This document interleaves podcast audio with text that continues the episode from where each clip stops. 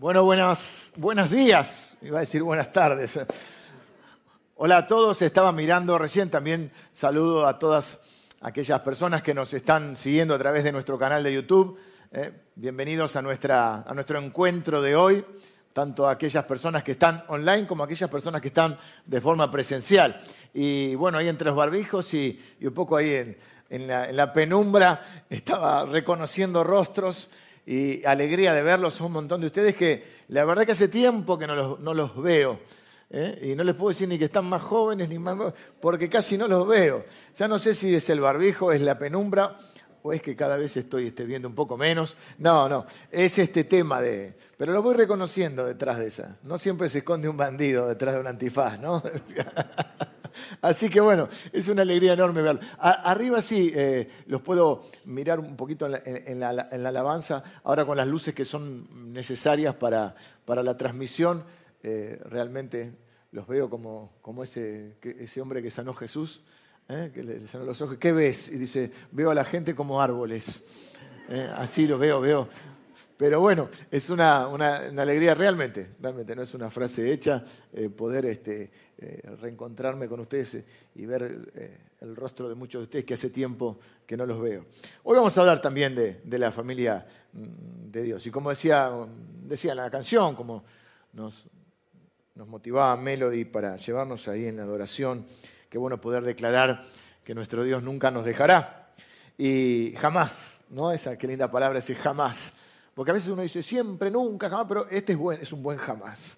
Jamás nos dejará el Señor. De eso también vamos a hablar hoy, porque hoy estamos dentro de esta serie que estamos haciendo de las bienaventuranzas, nos toca la segunda bienaventuranza, la segunda actitud del corazón, la actitud interior, que eh, forma parte de un conjunto de actitudes en de las cuales Dios dice que la gente que tiene esas actitudes va a experimentar otro tipo de felicidad, otro nivel de felicidad. Hemos visto, esta es la tercera enseñanza de esta serie.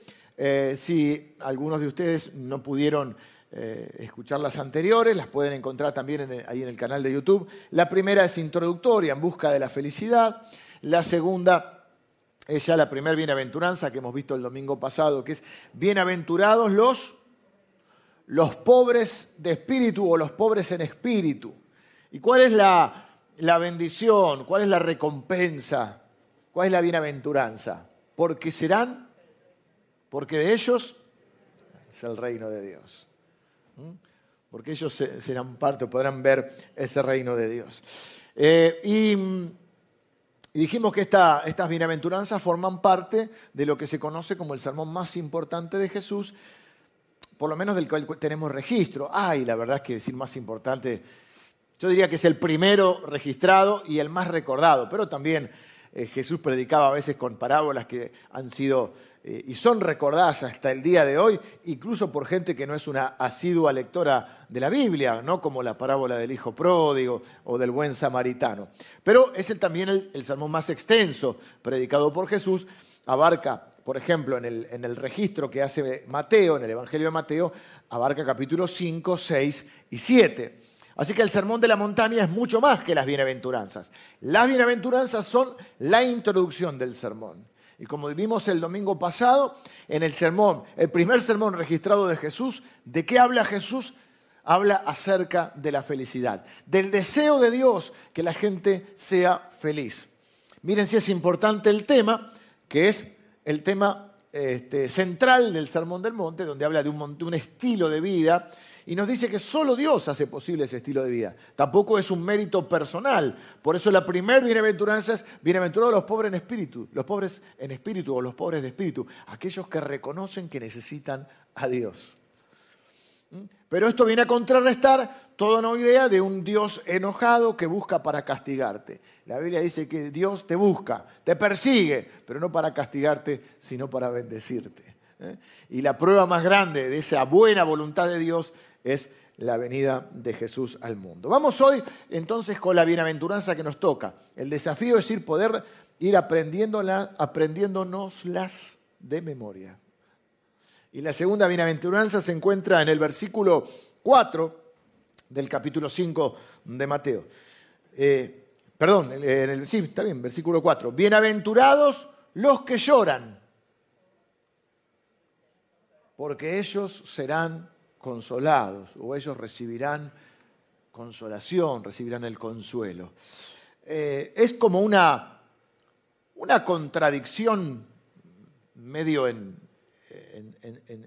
parece una aparente contradicción. Bienaventurados los que lloran. Uno imagina que el que llora no es feliz, dichoso el que llora, feliz el que llora. ¿De qué está hablando Jesús?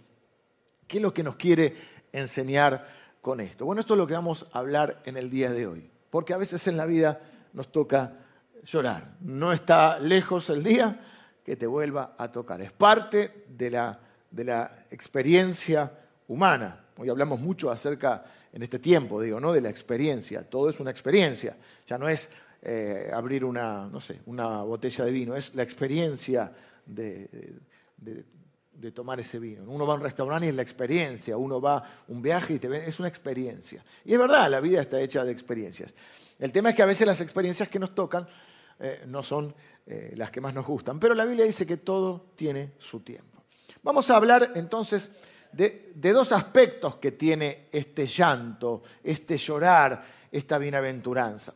La mayoría, por no decir todos, pienso yo, los, los, teólogos, los comentaristas, los estudiosos de la palabra de Dios, van a señalar un aspecto que es, de alguna manera, el, también el, sentido eh, inicial.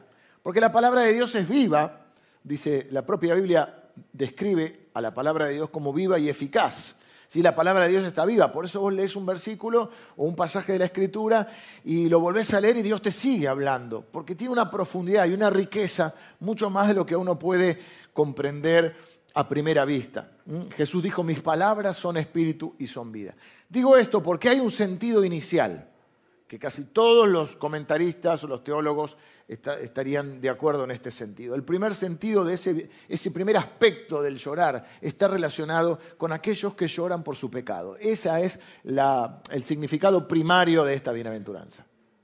El significado primario es este. Bienaventurados los que lloran. ¿Y por qué lloran? Lloran, o cuál es el, eh, a qué está relacionado este llanto? Está relacionado a la culpa y al arrepentimiento.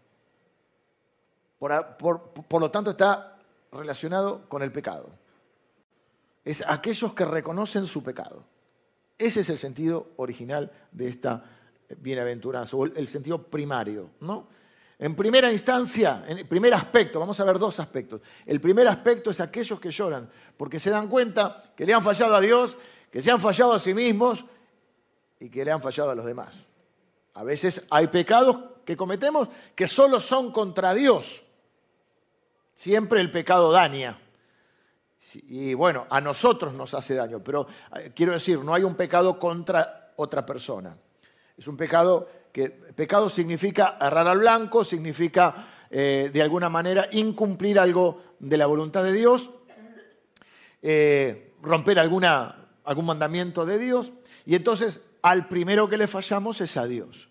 Luego, generalmente, como los mandamientos de Dios y los principios de Dios no están dados caprichosamente, sino que Dios los ha dado como para protegernos de consecuencias negativas, es como cuando vos pones normas en tu casa, no es para hacerle la vida imposible a, tus hijos, sino para cuidarlos. No hagas esto porque sabes que eso le va a traer una consecuencia mala. La gente va a decir, sí, Dios, porque eh, Dios es malo. No, Dios no es malo, Dios te está cuidando. Como vos cuidas a tu hijo y le decís, no ponga los dedos en el enchufe. Ay, papá es malo, no me deja poner. No, no ponga la mano en el fuego, te vas a quemar. Después se quema, papá es malo. No, papá no es malo. Papá te protegió de algo. Y a veces nosotros quebrantamos algún principio, mandamiento de Dios y sufrimos. A veces hacemos sufrir a los demás también. Hay pecados que solo son contra Dios y, y entre comillas, contra nosotros. Y a veces también hay pecados que dañamos a los demás. Es el llanto entonces por haber fallado. Y eso nos produce culpa, pero la culpa en sí, en sí misma no sirve demasiado. Si solo hay culpa, uno puede sentirse mal, pero la característica es que sigue, puede seguir haciendo lo mismo. Me siento mal por lo que hice, pero lo sigo haciendo. Eso es culpa. Lo que dice la Biblia, que el Espíritu Santo te convence de pecado y te lleva al arrepentimiento. Y la gran diferencia entre la culpa y el arrepentimiento es que el arrepentimiento te hace cambiar de actitud. O sea, me siento mal por lo que hice. Me prestaste plata y no te la devolví. Me siento mal. Perdóname. Bien, te perdono. Devuélvemela. No, es que no puedo porque me prestó, no sé, 50 mil pesos y yo no tengo 50 mil pesos. Bueno, hagamos un plan de pago. Tiene que haber una voluntad de cambio. Aunque sea, hay que hacer un esfuerzo, pero aunque sea mínimo, pero no es, ya está. Pedir perdón. Bueno, eso lo podemos hablar. Pero quiero decir, ese es el primer sentido. Jesús compara nuestro pecado con una deuda. Por eso en el Padre Nuestro dice, perdona a nuestros deudores como nosotros perdonamos a, nuestros deudores, pero también como nosotros perdonamos a los que nos ofenden. Porque cuando uno ofende a alguien, esa otra persona siente que el que lo dañó tiene una deuda. Y Jesús, en parábolas que ha contado de los dos deudores que se le ha perdonado una deuda, nos enseña eh, y compara nuestro pecado con una deuda que tenemos con Dios. Y Jesús justamente es crucificado en nuestro lugar como nuestro Salvador para pagar nuestra deuda. Por eso Jesús en la cruz dice dos cosas. Jesús en la cruz cancela nuestra deuda. Por eso dice Jesús dos cosas en la cruz, dice varias cosas, ¿no? varias frases, las famosas siete frases de Jesús en la cruz. Entre ellas una de las que dice, Padre, perdónalos porque no saben lo que hacen. Ese Padre, perdónalos, es, Él está orando eso porque Él sabe que Él hace posible ese perdón. No es solo una expresión de deseo, es Jesús sabe que Él en la cruz está haciendo posible el perdón del Padre. Por eso la otra frase que Él dice, eh, eh, Él usa una palabra, más que una frase, tetelestai, que significa cancelado, también traducido como consumado es, que si bien, o hecho está, que por un lado está la idea, sí, hay una obra terminada, hecho está, pero también cuando él está usando esa palabra tetelestai, es la palabra que se utilizaba como una especie de sello cuando se pagaba una deuda. Vas a comprar algo en algunos lugares, te dan la factura y vos con esa factura tenés que ir a retirarlo a otro lugar. Viste que a veces si compraste un electrodoméstico o en algún mayorista, te dan la factura y vos retirás en otro lado. Y normalmente emiten la factura y cuando vos pagás en la caja le ponen el sello de que está pagada. Esa es la idea del cancelado, del consumado es. La deuda está pagada. Así que Jesús no solo nos enseña a arrepentirnos, sino que le hace posible ese perdón a través de su obra en la cruz. Eh, y eso es lo que hacemos con el pecado. Le pedimos disculpas a Dios, le pedimos disculpas a la gente que hemos dañado y de alguna manera también recibimos ese perdón que es sanador entre comillas nos perdonamos a nosotros mismos. Eh, y esto, y bueno, luego dejamos por la fe, porque sin fe no, no, alcanza. ¿Qué es el arrepentimiento? Por eso siempre usamos la palabra arrepentimiento y fe. El arrepentimiento es me siento mal por lo que dice, reconozco que le he fallado a Dios, que me he fallado a mí mismo, a veces me encuentro haciendo cosas que pensé que nunca haría o que critiqué en otros, me encuentro habiéndole fallado a la gente que por ahí amo, que más quiero.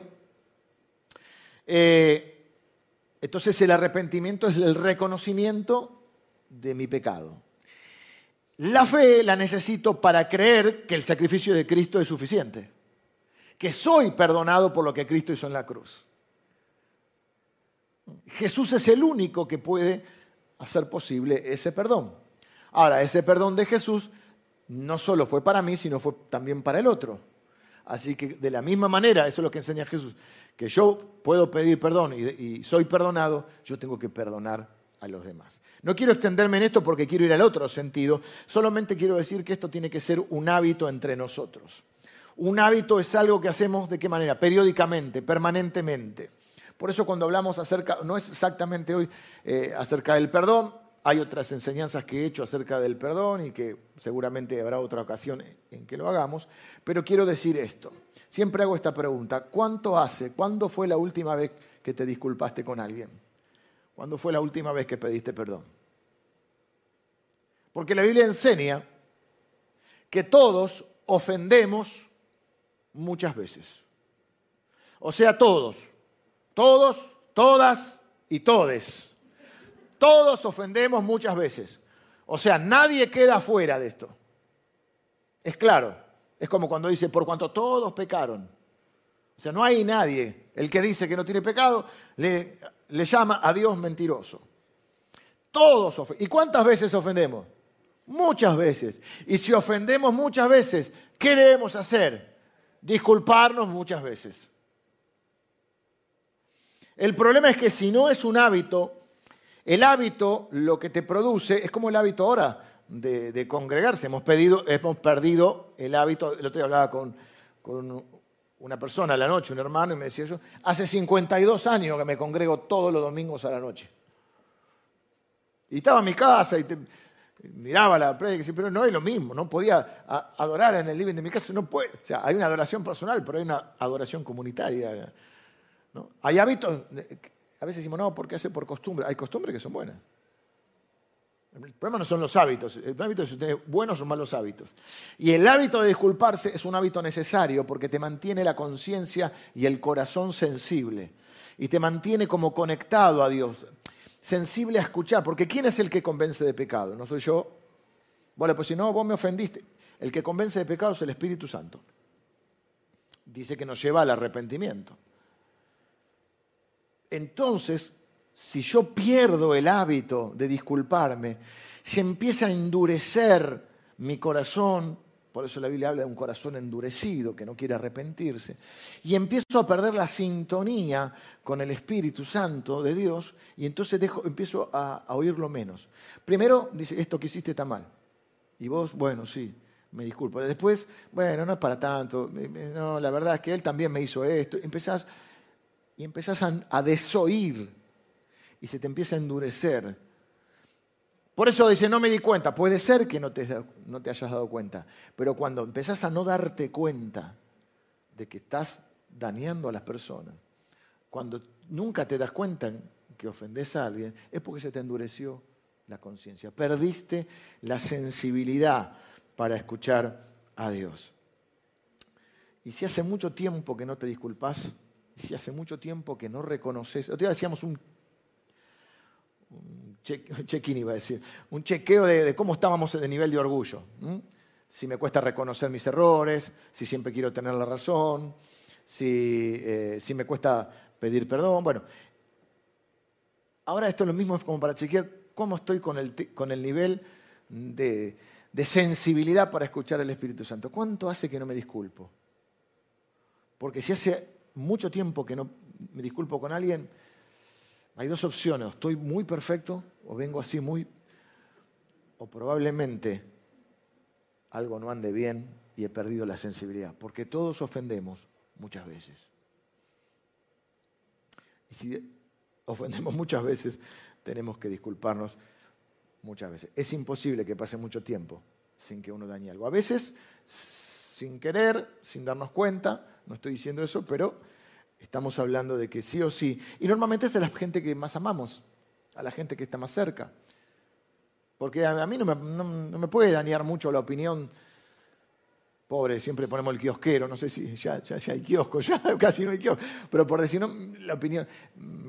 sí, me puede doler en el ego, ahora con las redes que, hay crítica, esto, lo otro, ¿no? En, todos los ámbitos están los haters, los odiadores, que ¿viste? critican a uno, al otro. Te puede doler en el ego, pero realmente quien puede eh, dañar tu corazón es aquello que vos dejás entrar en tu corazón. Por eso también uno se excede, porque en tu casa te aguantan lo que en otro lado no te aguantan. Y uno a veces se hace un poco el loco en casa, porque en otro lado no podés llevar tu... Bueno, salvo que seas el jefe, no podés llevar tu mal humor y tu cosa por ahí, porque lo demás dicen, ¿quién tiene? ¿Qué obligación? En tu casa a veces. Y lamentablemente terminamos dañando a los que más queremos. Pero es que no hay otra manera de que una relación funcione, un matrimonio, una amistad, una relación de hermandad, cualquier tipo de relación que uno quiera construir, no se puede construir si no hay perdón. Hay otra enseñanza donde hablamos qué es y qué no es el perdón, porque hay gente que se resiste a perdonar porque quizá tiene un mal concepto del perdón, de lo que es y de lo que no es. Nosotros enseñamos que perdón no es devolución de confianza y un montón de cosas. Pero la realidad es que no existe una relación que pueda construirse y perdurar en el tiempo si no hay perdón, porque todos ofendemos muchas veces. Eso me encanta la definición, no sé dónde lo leí alguna vez, que el matrimonio es la unión de dos grandes perdonadores. ¿Mm? Porque es así. Pero ese es el sentido original. Porque ellos recibirán consolación. Claro, bueno, porque el pecado, ¿por qué? En primera instancia, por el perdón que reciben de Jesús. Segunda instancia, porque mientras estemos en este mundo caído va a haber sufrimiento y va a haber pecado porque lo que produce el sufrimiento es el pecado. Y el Apocalipsis dice que el Señor Jesús cuando vuelva secará toda lágrima y no habrá más llanto ni habrá más dolor. ¿Por qué? Porque no va a haber más pecado. Y ahí será el consuelo definitivo. Pero mientras estamos en esta tierra, que hay? Hay sufrimiento. Y ese es el segundo aspecto del llorar. ¿Eh? Como popularizaron en la, en la tele esa frase, si querés llorar, llorá. El llanto, el primer aspecto es el llanto entonces por haber fallado, por el pecado. El segundo aspecto del llanto, y es el que me voy a detener un ratito más, es el dolor, el llanto que produce el sufrimiento en nuestra vida. Todos en algún momento de nuestra vida hemos llorado. Y todos en algún momento de nuestra vida vamos a llorar. A todos nos toca pasar por momentos difíciles y momentos tristes. Y cuando hablo de este tema siempre me gusta aclarar que yo no vengo con una... Puede parecer como uno tiene que hablar sobre esto y en algún momento eh, proponerte que te sobrepongas a esto y que sigas adelante y, uno eh, a través de la palabra intenta transmitir fe. No quiero que me pienses frío o insensible o indiferente, o que uno subestima el dolor por el cual puedas estar pasando.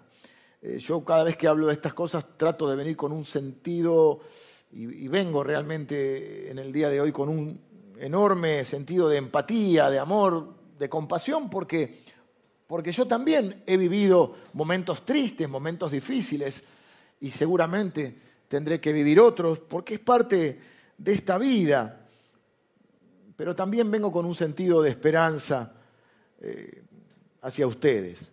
Yo no entiendo muchas cosas de las cosas que pasan en la vida. Sí entiendo la explicación, o sea, siempre en última, en última instancia, el sufrimiento es producto del pecado. A veces no es una relación directa, a veces sí, a veces sufrimos porque cometemos pecados o tomamos malas decisiones y dañamos a otros y nos dañamos a nosotros mismos. Lo loco es que no nos, enojamos con Dios. A veces el pecado de otro nos daña y nos hiere y nosotros no somos responsables directos. Y a veces no es ni una cosa ni la otra, son esas circunstancias que sí, pero yo no hice nada malo para, para tener que vivir esta situación. Ahí es donde uno se remonta a ese pecado original. Porque si, si, la primera pregunta que me hacen a mí muchas veces cuando alguien sabe que soy pastor, y si, Dios existe, ¿por qué hay la maldad en el mundo? Bueno, hay que retrotraerse al, inicio, al pecado original que catapulta a este mundo este, a una situación de maldición que viene a revertir el Señor Jesús, pero mientras estamos en un mundo caído, hay pecado. Entonces la enfermedad y la muerte, por ejemplo, la Biblia dice que la paga del pecado es la muerte. La muerte entra al mundo por el pecado. Eso no significa que alguien ahora que se muere, se muere por, por su pecado. No, significa que la muerte está en el mundo, la enfermedad está en el mundo, la maldad está en el mundo. ¿Se entiende? A veces hay una relación directa y a veces no. Y yo no entiendo muchas veces, y me amargo y me duele el, sufrimiento que puedo ver en alguien, sobre todo cuando uno considera que ese sufrimiento es de alguien que es inocente de esa circunstancia. Golpes y dolores fuertes que tenemos que vivir. Y uno no tiene todas las respuestas y hay momentos que no son momentos para dar respuestas. No le vayas a explicar esto del pecado, del Génesis, a alguien que está sufriendo. Es el momento de abrazar y ofrecer el consuelo y acompañar, no el momento de dar explicaciones teológicas. Pero sí una cosa sabemos, que Dios ha prometido que en cada uno de esos momentos de sufrimientos, de dificultades, iba a estar, Él iba a estar con nosotros. Acabamos de cantarlo. Y Dios siempre cumple su palabra. Y Él va a estar con palabras de consuelo, con palabras de amor.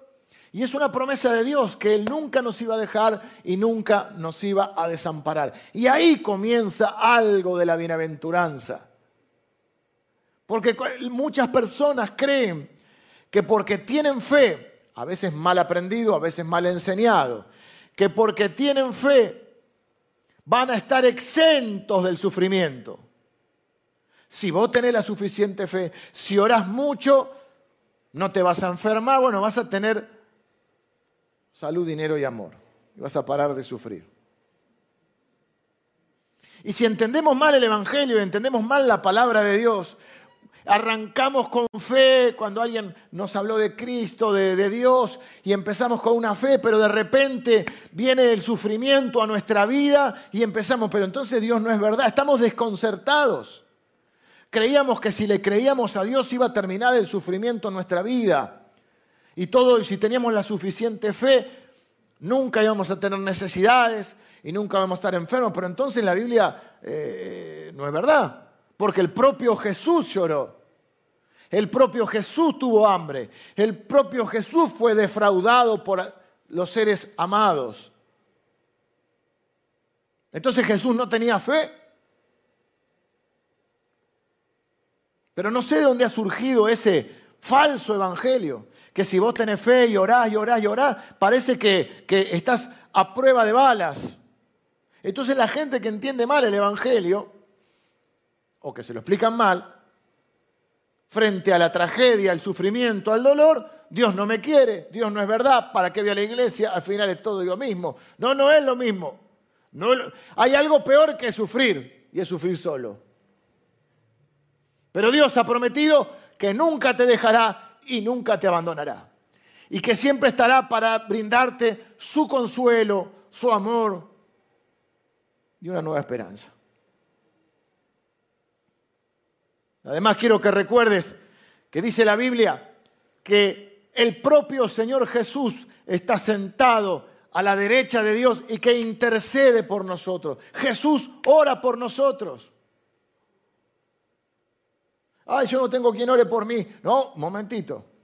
Por lo menos tenés dos intercesores, además de los hermanos de oración. Porque tenés al Señor Jesús que dice la Biblia que ora por nosotros, y dice la Biblia que el Espíritu Santo intercede por nosotros cuando hay momentos que no sabemos ni qué orar ni qué decir. Vos estás ahí ah, llorando y que, no te sale ni un y, y el Espíritu Santo le dice a Dios, dice que está hecho pomada. Dice que necesita ayuda. Tratamos de procesar el dolor, nos enojamos, no, mira, hasta cierto momento, entiéndanlo bien esto porque si no me pueden criticar, Dios hasta entiende nuestras quejas. Dice la Biblia, preséntense delante de Dios, derramad o derramen delante de Él vuestro corazón. ¿Qué Dios sería un Dios que no puede escuchar una queja? Ah, a mí no me vengas con quejas. Paso, te di la fe, va, va. No, no es así. Aún podemos ir con nuestras quejas a Dios, con nuestro dolor.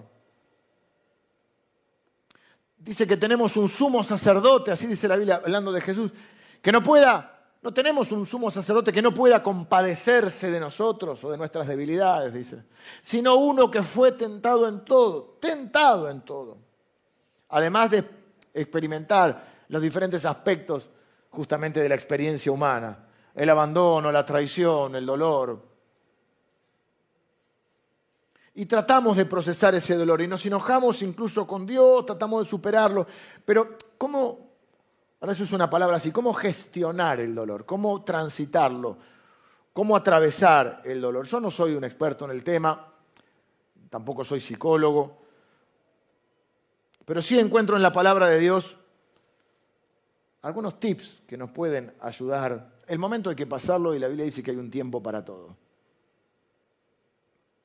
Así que, como hay una publicidad que dice no te comas el verso, ¿no hay una así? Creo que es de hamburguesa, ¿no? No le vamos a hacer publicidad acá. La última que no se sponsoreen. No te comas el verso de que porque tenés fe o porque creíste en Dios o porque le servís no vas a sufrir. Si no, que mirarla, solo basta mirar la Biblia, la, la vida de Jesús, la vida del apóstol Pablo, la vida de Pedro, la vida de tanta gente que sirvió a Dios y tuvo que enfrentar sufrimiento y dolor. ¿Por qué? Porque estamos en este mundo caído.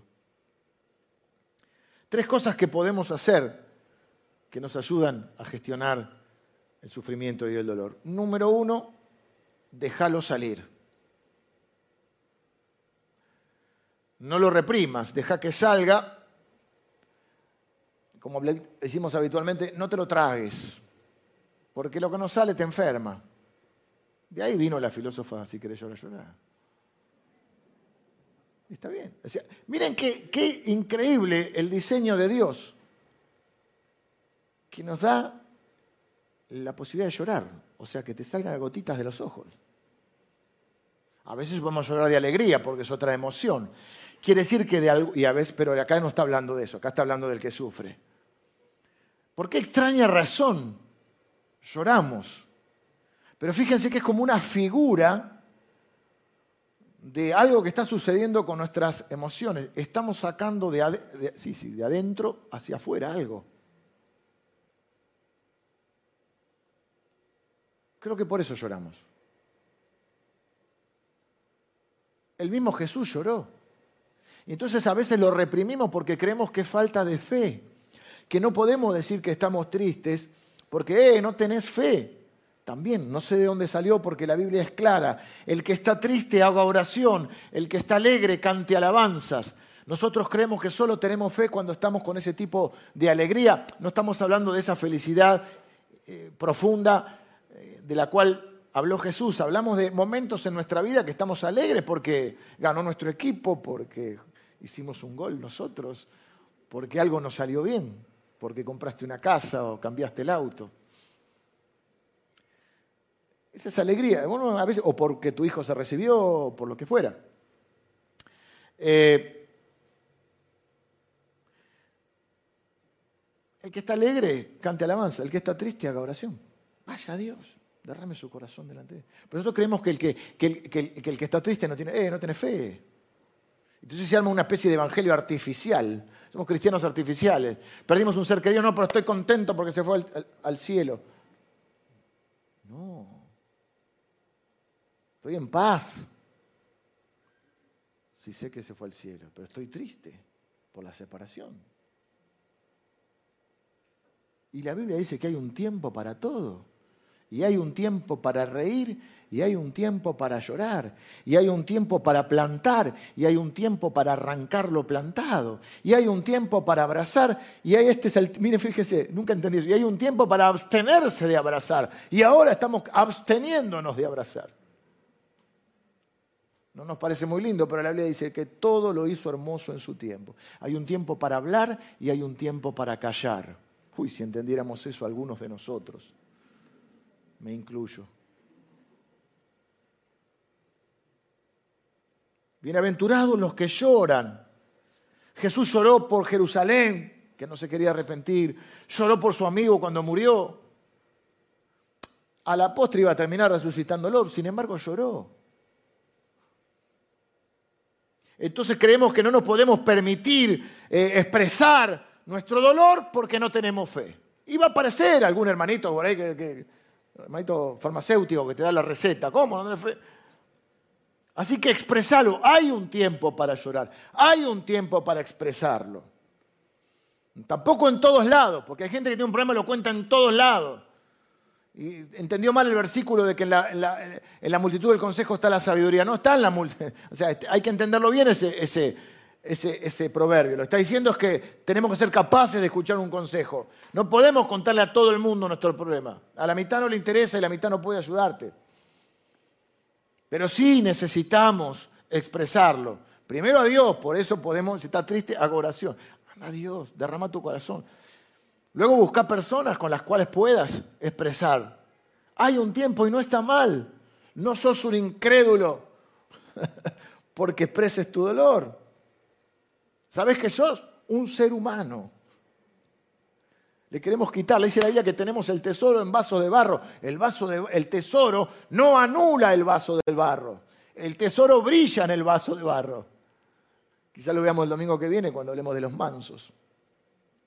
Número uno, déjalo salir. Número dos, déjalo pasar. Hay un momento para todo. Hay un momento para llorar. Hay un momento para lamentarse. Hay un momento para buscarle todas las aristas y los aspectos y analizar el tema. Y hay un momento en que hay que dejarlo soltar. Una vez que ya lo, expresaste, déjalo pasar. No lo podés revivir todos los días. No puede ser tu único tema de conversación. No puede ser que te levantes con ese tema y te acuestes con ese tema y no puedas dormir por ese tema. Si hubiera hecho esto, si hubiera hecho lo otro, y no porque lo que me dijo, que no le dije, y si no hubiera hecho esto. Lo que pasó, pasó. Y como, decimos, como decíamos, no sé si se dice todavía, ya fue. No estoy siendo superficial, estoy diciendo que hay un tiempo para todo. Hay un tiempo para procesarlo, hay un tiempo para expresarlo, hay un tiempo en que hay que dejarlo ir. Hay que soltarlo. Todo pasa, dice la frase, ¿no? Y la Biblia dice que todo tiene su tiempo. Hay un tiempo para llorar, pero hay un tiempo para levantarse y seguir adelante. Eh, una vez eh, viene Dios y le dice al, profeta Samuel, ¿hasta cuándo llorarás a Saúl? ¿Hasta cuándo? Te quedaste enganchado con Saúl. Unge tu cuerno, esa es otra prédica. Unge tu cuerno con aceite. Yo me voy a proveer de otro rey. Ah, ah, después fue el rey David. Pero no puede llegar David hasta que no sueltes a Saúl. Puse el ejemplo, a mí ustedes saben que me gustan mucho los deportes. Decir soy deportista es una expresión de deseos a esta altura. Miro más de lo que hago, no miro todo lo que hay de deporte. Para mí la televisión es, una caja que transmite deporte, fútbol y tenis principalmente. En los Juegos Olímpicos como estaba, con el yachting y cosas que no sabía, aprendido, el volei y todo. No, pero me gusta. Pero bueno, en el tenis y en el, en el también puede pasar, pero sobre todo en el tenis, si uno ve un partido de tenis, hay un momento que los jugadores tienen una, van a jugar un punto que puede darles, que puede ser muy importante, porque pueden ganar un game, un set o un match. Por eso es set point o match point, el punto para ganar el match.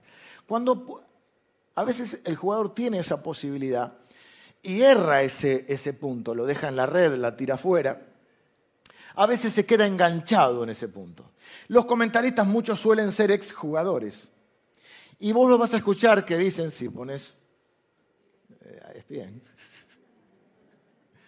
vas, vas, a escuchar que dice, tiene que salir rápidamente, se quedó tiene que salir rápidamente, se quedó enganchado en el punto. Porque tenía el punto para ganar el set, vos a veces en el tenis perdiste uno o dos puntos y ya estabas por ganar y lo perdiste en un tiebreaker, en un momento, decir que eh, pasás de ganar a perder así. Y tenías, lo tenías ahí y lo perdiste el, set, por ejemplo. Y si no pasás rápido de, página y te quedás enganchado en el punto, dice muchas veces pasa, no puede salir de ahí. Tiene que sacar en la mente rápido la que perdió, la oportunidad que perdió. A veces pasa en nuestra vida. Nos quedamos enganchados con algo y subir ahí le damos vuelta y le damos vuelta. Y no podemos salir del punto que perdimos. Y a veces en la vida te toca perder. Pero tenés que, primero expresar, déjalo salir. En un momento tenés que dejarlo pasar. Tercero, déjalo en manos de Dios. No te amargues, no guardes rencor, no dice bienaventurados los vengativos, porque ellos serán saciados. Viste que querés sangre.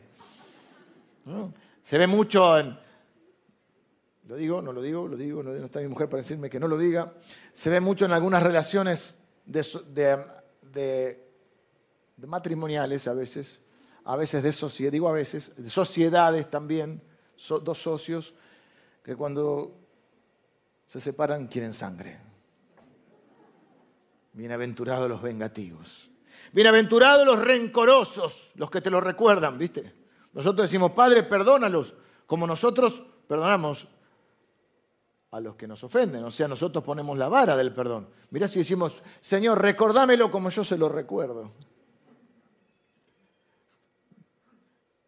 No te amargues, no guardes rencor, Porque tenés dos opciones.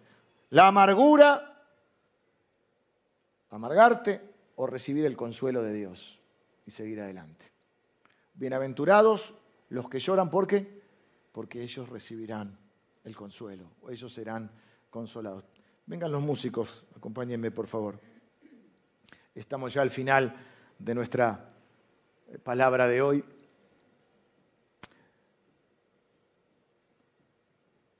Déjalo salir, déjalo pasar, déjalo en manos de Dios. El dejar en manos de Dios tiene dos aspectos. Por un lado, si ya hay cosas que son inarreglables, déjalas en manos de Dios, que es el único que puede hacer algo con eso.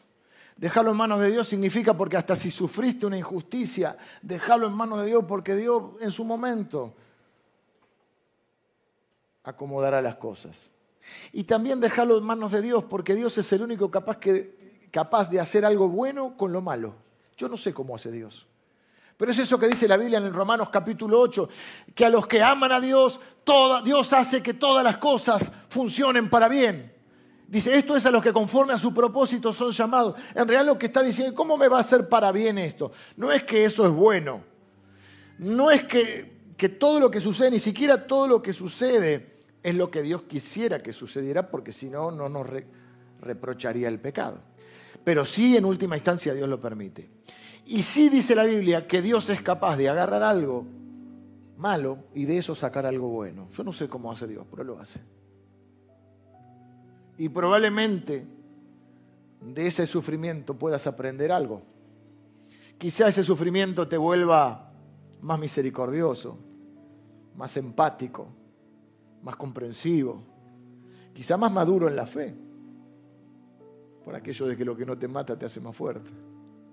Porque cuántas cosas en nuestra vida, como ahora estamos con este tema, nos han generado ciertos anticuerpos.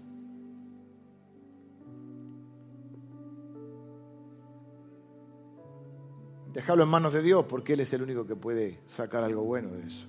Y ustedes me han escuchado decir que de los grandes quebrantos muchas veces surgen los grandes ministerios. Recibí el consuelo de Dios a través de su palabra. El Salmo 107, versículo, capítulo, sí, Salmo 107, versículo 20 dice, que Dios envió su palabra y los sanó. La palabra de Dios tiene un efecto sanador en nuestra vida. Jesús dijo, el Espíritu del Señor está sobre mí. Me ungió Dios para sanar a los quebrantados de corazón y vendar sus heridas. ¿Qué heridas? Las del alma. La palabra de Dios nos sana. Sus promesas, sus palabras de consuelo, su, su, su presencia prometida su fortaleza prometida, su espíritu prometido. Recibí el consuelo de Dios a través de su palabra o de la palabra de Dios. Recibí el consuelo a través del pueblo de Dios. Dice la Biblia en 2 Corintios, capítulo 1, versículo 4. Miren, me encanta esto, vamos a leerlo rápido. Cuando lo quieres hacer rápido no lo encontrás. Acá está. Bendito sea el Dios y Padre de nuestro Señor Jesucristo, Padre de misericordias y Dios de toda consolación, el cual nos consuela en todas nuestras tribulaciones, para que podamos también nosotros consolar a los que están en cualquier tribulación, por medio de la consolación con que nosotros somos consolados por Dios. Parece un trabalenguas. Pero esa es la dinámica del reino de Dios. Dios nos consuela en nuestras tribulaciones para que nosotros podamos consolar a los demás en sus tribulaciones a través del consuelo con, el cual, con el cual Dios nos ha consolado. Y no me pidan que lo repita.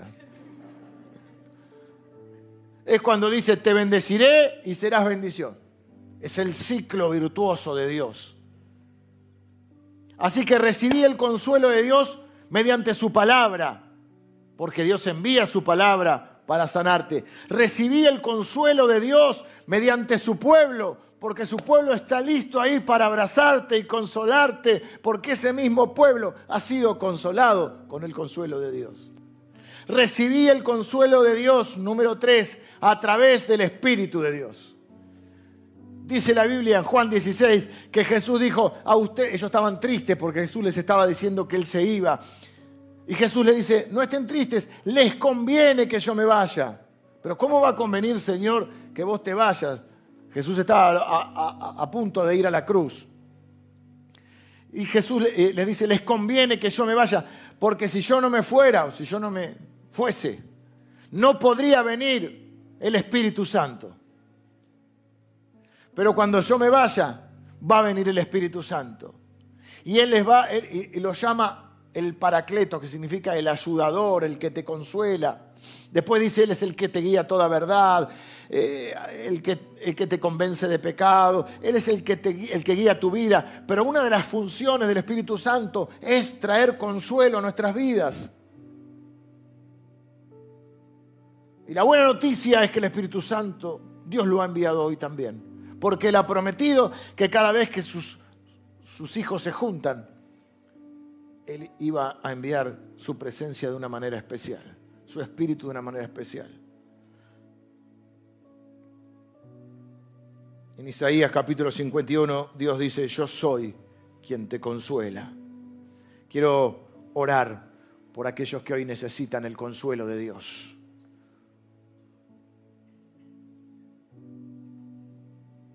no es pecado estar triste. No es falta de fe estar afligido por alguna circunstancia. No es, no es em, una señal de falta de fe, es una, una señal de que sos un ser humano, que le afectan las cosas que pasan. Pero el Señor dice, bienaventurados los que lloran, porque ellos recibirán consolación. Expresalo, déjalo salir. En un momento no le des más vueltas y déjalo pasar. Tercero, déjalo en manos de Dios. Para poder recibir su consuelo, porque tenés dos alternativas, amargarte o recibir el consuelo de Dios. Ese consuelo de Dios viene a través de su palabra, a través de su pueblo y a través de su espíritu. Hay algo peor que sufrir y es sufrir solo. Por eso Dios que lo sabe ha prometido que nunca te va a dejar ni nunca te va a desamparar. Y te ha provisto de su palabra, te ha provisto de su espíritu y te ha provisto de su familia. La Biblia llama a la iglesia la familia de Dios. Así que yo quiero invitar a la familia de Dios que puedan los que están aquí presentes conmigo, si estás siguiéndonos a través de nuestro canal de YouTube, que ahí donde estás, para ir, puedas cerrar tus ojos o puedas concentrarte. Y puedas acudir primero a Dios. Y si la Biblia que derrames tu corazón delante de Él. Si estás viviendo un momento, si no es un momento de sufrimiento en tu vida, es un buen momento para orar e interceder por los que están sufriendo, por los que sabes que están sufriendo. Seres amados que sabes que están sufriendo personas que conoces que sabes que están sufriendo, ora por ellos ahora. Y unite a mi oración y a la oración de los que estamos en este lugar. Pero si estás sufriendo, si te toca llorar, este es el momento en que tenés que dejar que el Señor te abrace. No dejes que el dolor te amargue, deja que el amor de Dios te embargue ahora.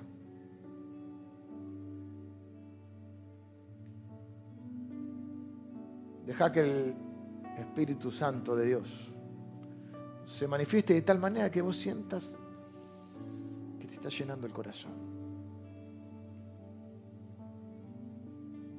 Dice la Biblia que el Señor consuela a los humildes. Así oro yo a veces cuando estoy orando por alguien, Señor, eh, vos que consolás a los humildes, te pido que lo consueles. Y este es el momento de recibir el consuelo de Dios.